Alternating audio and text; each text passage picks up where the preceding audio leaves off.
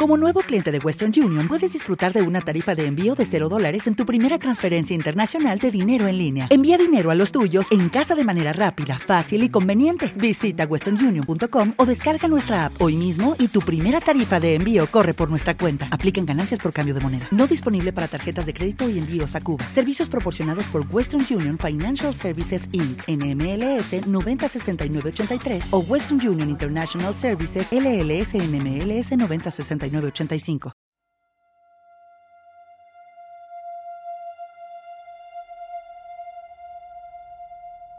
Se me ha caído la venda de los ojos. Veo las cosas claras. Te voy a decir una cosa. Aquí hay algo muy misterioso. Estoy convencido.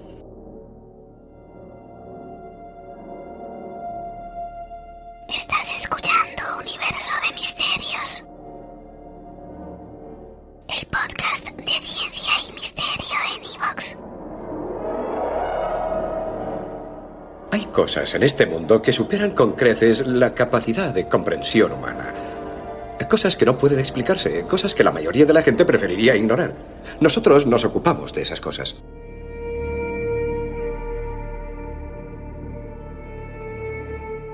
Es el satélite natural más grande y masivo de todo el sistema solar.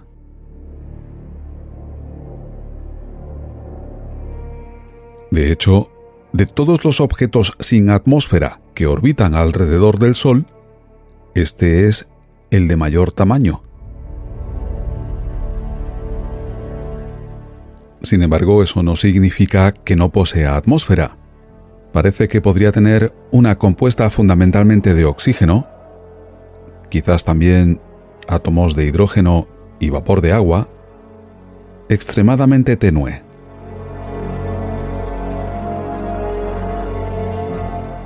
Y es el único satélite natural del Sistema Solar que posee campo magnético propio. Se considera que posee masa planetaria, y al igual que Titán, satélite de Saturno, es más grande que el planeta Mercurio, pero posee menos gravedad superficial que este. También tiene menos gravedad superficial que Io o nuestra luna. Alguien podría preguntarse cómo es posible que siendo el satélite natural más grande y masivo del sistema solar, posea menos gravedad superficial que nuestra luna o Io. La respuesta es que tiene mucha menor densidad. Por ejemplo, nuestra luna tiene una densidad de 1,34 gramos por centímetro cúbico, y el satélite del que estamos hablando posee 1,94 gramos por centímetro cúbico de densidad. Esta es la razón por la que su gravedad superficial es menor que la de nuestra Luna, menor que la de Io, o incluso menor que la gravedad superficial del planeta Mercurio, poseyendo mayor tamaño y masa que cualquiera de ellos. Con todas estas pistas, estoy seguro de que muchos de vosotros ya habréis averiguado que en este episodio de Universo de Misterios viajamos hasta la órbita de Júpiter para conocer los secretos de su gran satélite Ganímedes.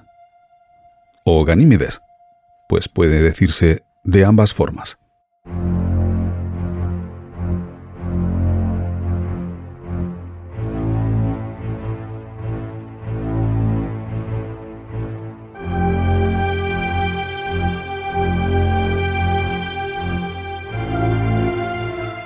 Estás entrando en un universo de misterios.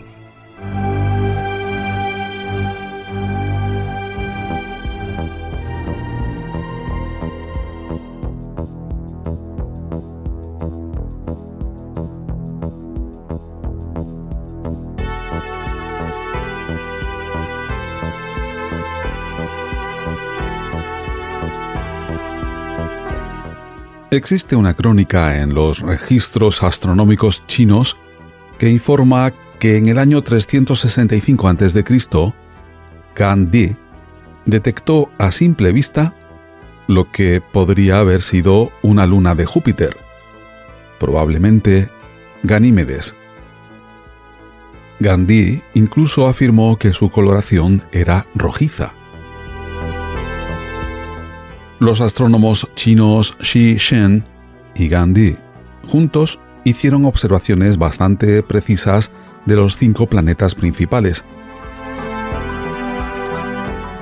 Pero fue el 7 de enero de 1610 cuando Galileo Galilei, utilizando un telescopio para observar el cielo nocturno, detectó lo que pensó que eran tres estrellas cerca de Júpiter, que después resultaron ser Ganímedes o Ganímedes, Calisto y un cuerpo que en el momento de la observación de Galileo fue la combinación de la luz de Io y Europa. La noche siguiente, Galileo notó que se habían movido.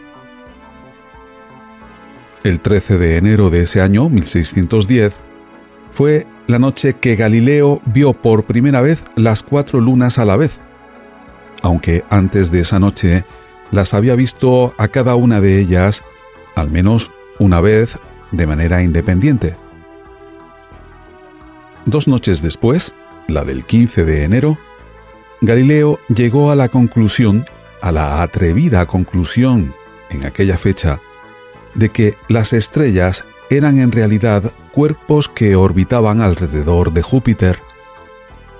Recordemos que la visión geocéntrica del universo, es decir, la Tierra es el centro y todo orbita alrededor de ella, estuvo en vigor prácticamente desde el siglo II, aunque ya antes los babilonios ya pensaban así.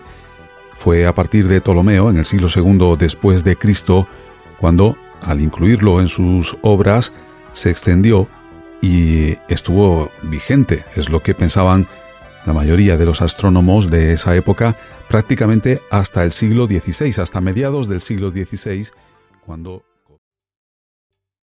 ¿Te está gustando este episodio? Hazte fan desde el botón apoyar del podcast de Nivos. Elige tu aportación y podrás escuchar este y el resto de sus episodios extra. Además, ayudarás a su productor a seguir creando contenido con la misma pasión y dedicación. O'Reilly Auto Parts puede ayudarte a encontrar un taller mecánico cerca de ti. Para más información, llama a tu tienda O'Reilly Auto Parts o visita oreillyauto.com.